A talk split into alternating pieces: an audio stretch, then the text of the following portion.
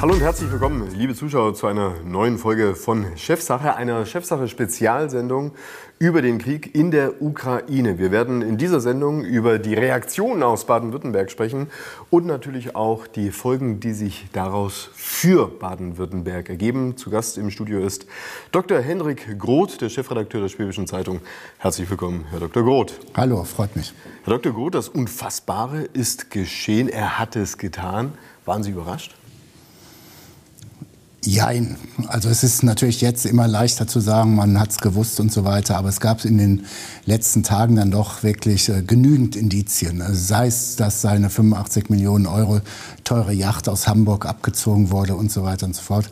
Aber ich hatte davor mit einem wirklich sehr, sehr guten Kollegen gesprochen, der seit 40 Jahren sich um Sowjetunion, Russland, Balkan und so weiter kümmert und ähm, der ex exzellente Quellen hat. Und der hat gesagt, ich kann es dir nicht sagen, was passiert.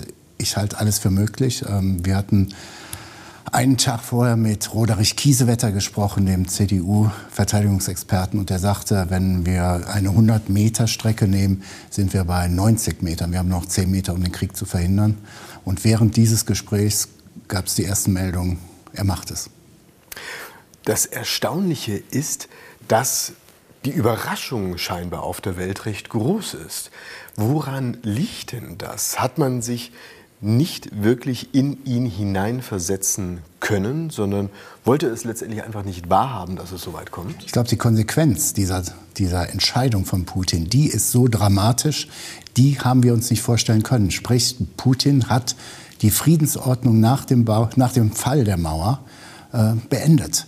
Wir sind wieder in einer wirklich aggressiven Lage von, wie Putin es sieht, von Blöcken. Wir haben viele Punkte, die wir in den letzten 30 Jahren als gegeben angesehen haben, sind mittlerweile Makulatur. Sprich, es ist kein Vertrauen auf beiden Seiten da. Und jetzt gibt es äh, ein Handeln, was äh, ja, imperialistisch ist. Erstaunlich ist ja auch, dass wir ja mit einem Menschen offensichtlich zu tun haben, der das auf langer Bank sozusagen schon eingefädelt hat. Das macht schon irgendwo auch ein schlüssiges Bild. 2014 die Annexion der Krim.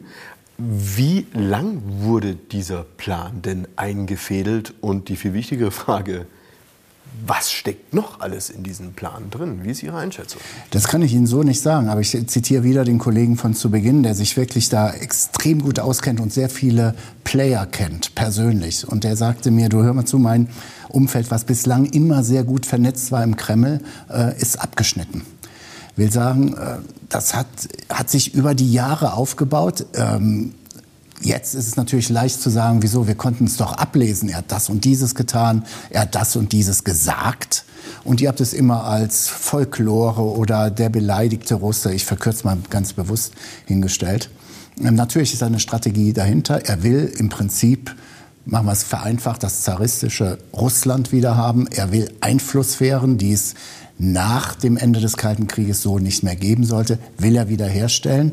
Und er will ganz klar, und das muss man sich in Deutschland mal wirklich, äh, wirklich bewusst werden, er will Europa beherrschen. Er will keine Europäische Union. Er will die Ordnungsmacht in Europa sein. Und deshalb spricht er lieber mit den Amerikanern.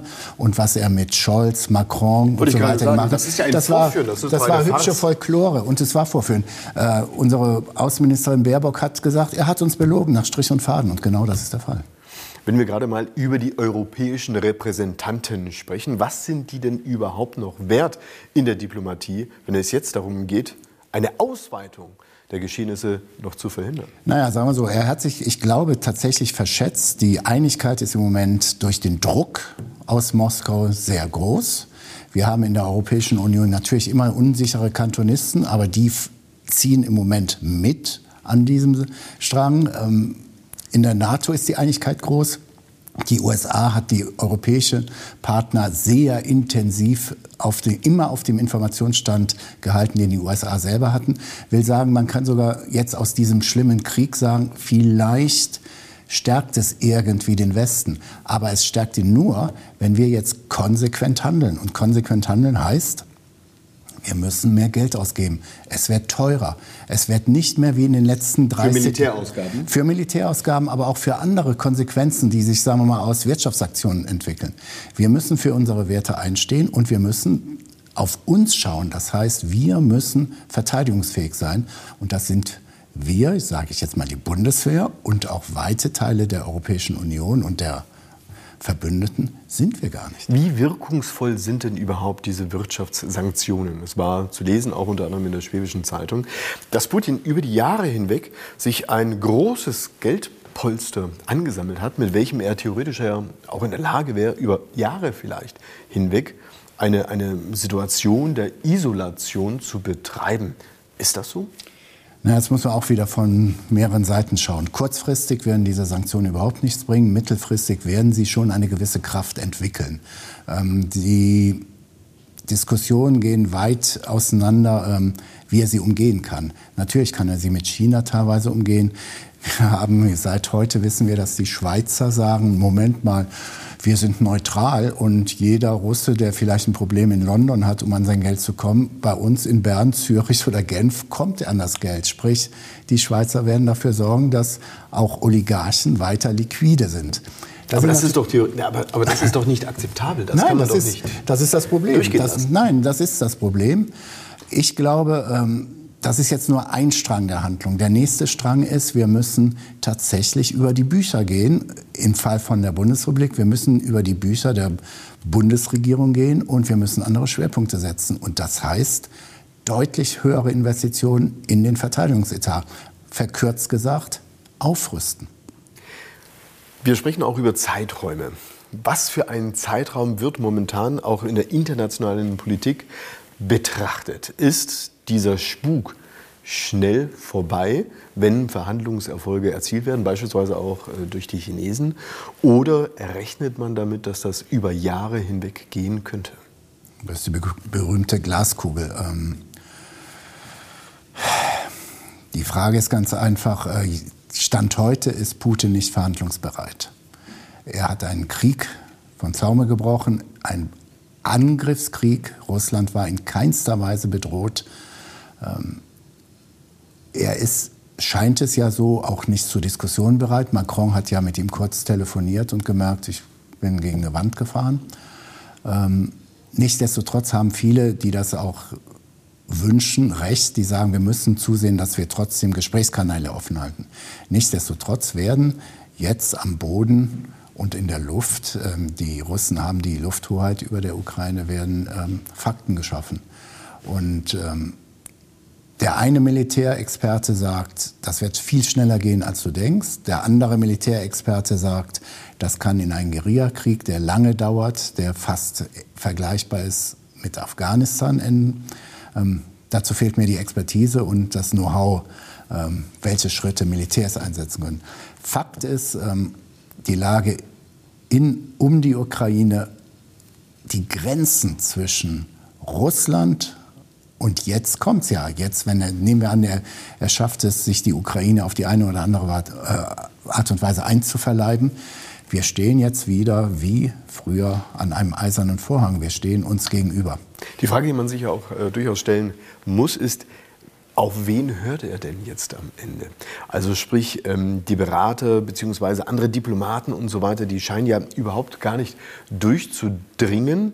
Ähm, ist es letztendlich dann der chinesische Staatspräsident? Wir haben jetzt gerade gehört im chinesischen Staatsfernsehen, da wurde vermeldet, er wäre zu Gesprächen bereit. Nach einem Gespräch mit dem chinesischen Staatspräsidenten ähm, ist das wohl möglich eine Lösung, dass China sich einmischt und sagt, pass mal auf, jetzt ist, jetzt ist gut? China guckt genauestens drauf, weil ähm, die Ukraine ist für China fast eine Blaupause für Taiwan.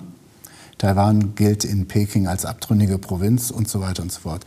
Dementsprechend wird China genauestens achten, wie reagiert jetzt der Westen, was tut der Westen, was kann der Westen tun. Aber diese neue Koalition, die auch nicht so neu ist, aber die auch ganz, muss man sehr differenziert drauf schauen zwischen Russland und China, ähm, ist ein Vorbote der Musik, den äh, Europapolitiker seit langem auflegen und an den Bevölkerungen in Europa äh, fast spurlos vorbeigegangen ist. Warum haben wir eine Europäische Union? Nicht, weil wir alle so begeistert sind und mit unserem Wesen die Welt genesen lassen wollen, sondern es liegt daran, wir wollen unsere Werte in diesem Block Europäische Union vernünftig verteidigen können. Alleine Deutschland, alleine Frankreich oder alleine Niederlande oder Österreich wird das nicht mehr gehen. Fakt ist, und da wird seit Jahren darauf hingewiesen, es gibt Versuche, sagen wir es mal, eine tripolare Welt hinzulegen. Sprich, Washington, Peking und die Russen sehen sich auf Augenhöhe. Und wenn da die Europäische Union versagt, dann werden wir zur Spielmasse. Aber das wird auch seit 10, 15, 20 Jahren von allen Leuten, die von dieser Thematik Ahnung haben, auch gesagt. Nur es ist offensichtlich hier rein da rausgegangen.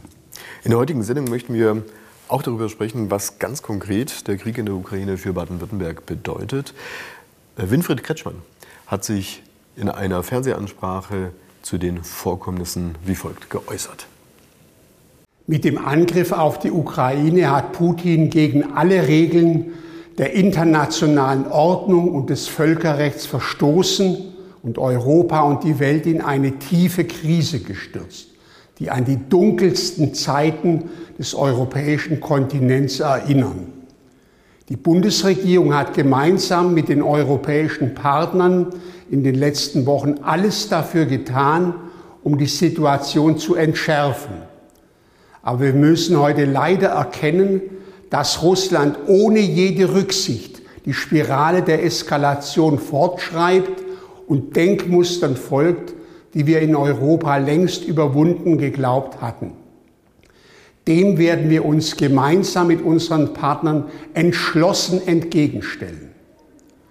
Unsere Gedanken und unsere Solidarität gelten der ukrainischen Bevölkerung. Die Bundesregierung hat für alle weiteren Schritte meine volle Unterstützung. Winfried Kretschmann, der Ministerpräsident von Baden-Württemberg, zu den Vorkommnissen. Was können wir denn aus dem Gesagten ablesen? Also wenn man da beispielsweise hört, die Bundesregierung hat für alle weiteren Schritte meine volle Unterstützung. Ja, was kann denn überhaupt ein Ministerpräsident eines vermeintlich reichen Landes wie Baden-Württemberg in einem solchen Konflikt ausrichten? Was kann er denn tun? Als erstes sehe ich ihn mal als prominenten grünen Politiker, der einen Einfluss auf seinen, ja, nennen wir ihn Kretschmann-Flügel hat, ähm, der gut vernetzt ist in der ganzen Bundespolitik. Sprich, er muss die pazifistische Partei, die Grünen, auf Linie bringen auf Linie bringen bzw.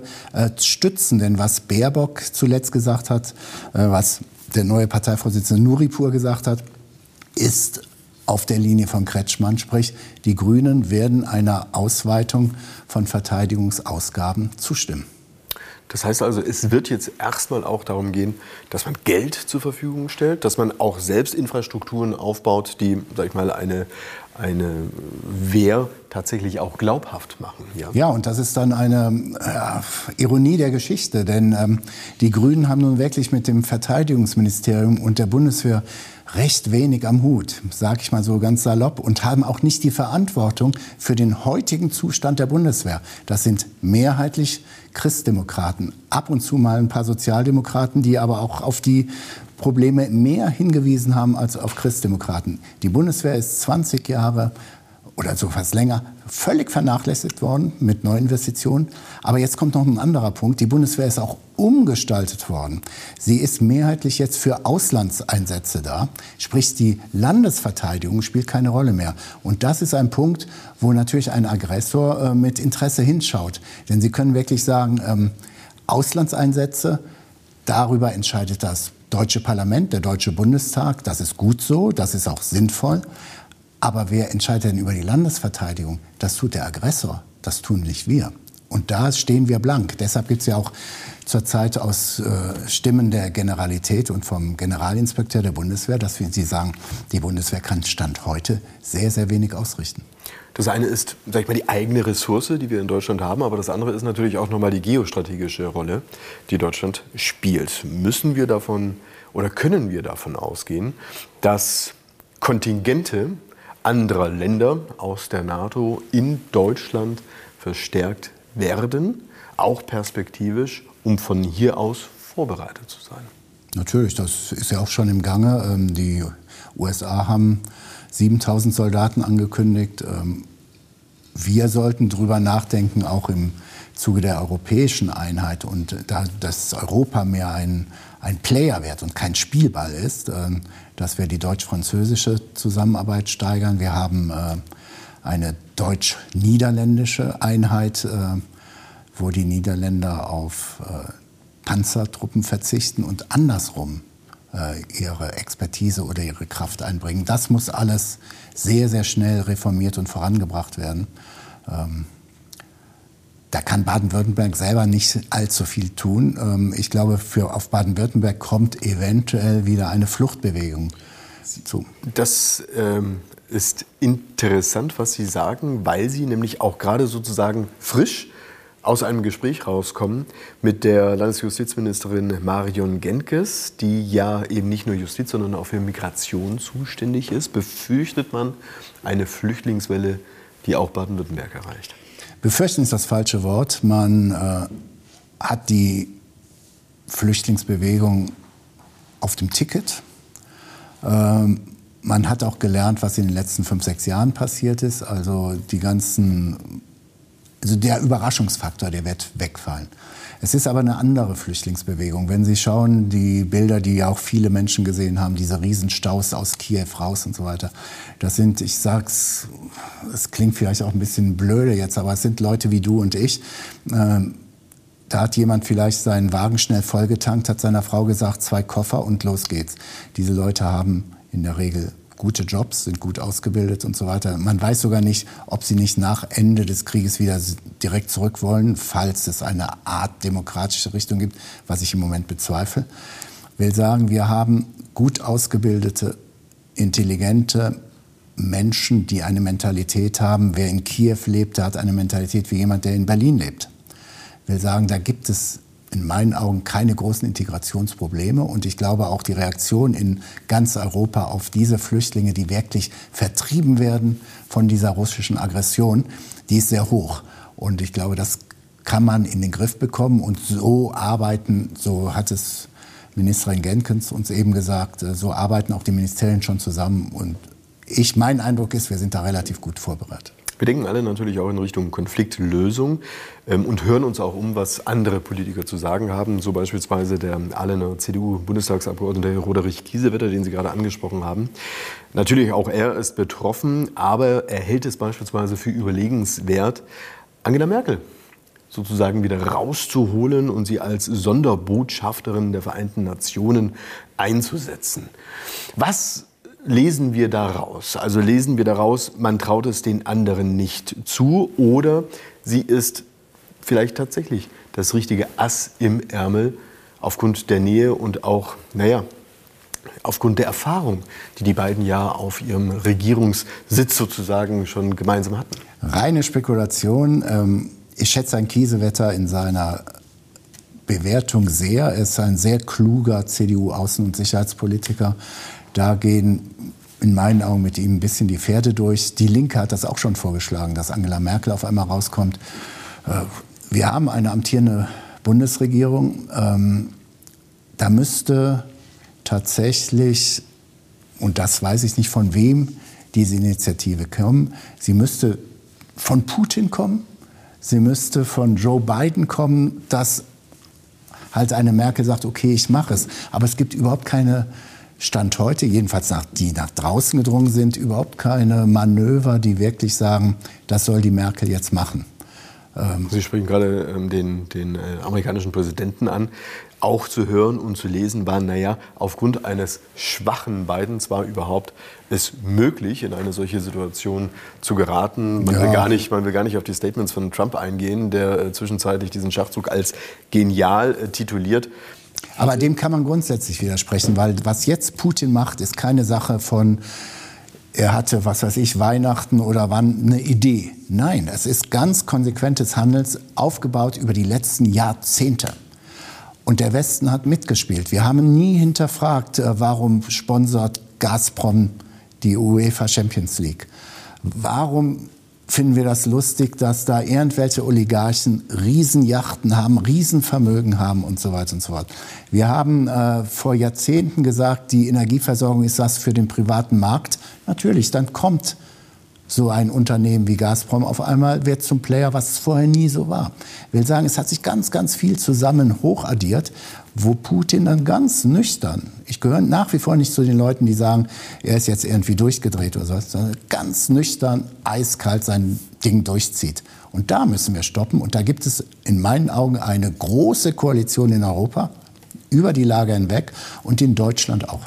Gehen wir nochmal auf die Folgen ein, die sich für Baden-Württemberg ergeben. Jetzt äh, im Speziellen auch auf die Wirtschaft in Baden-Württemberg.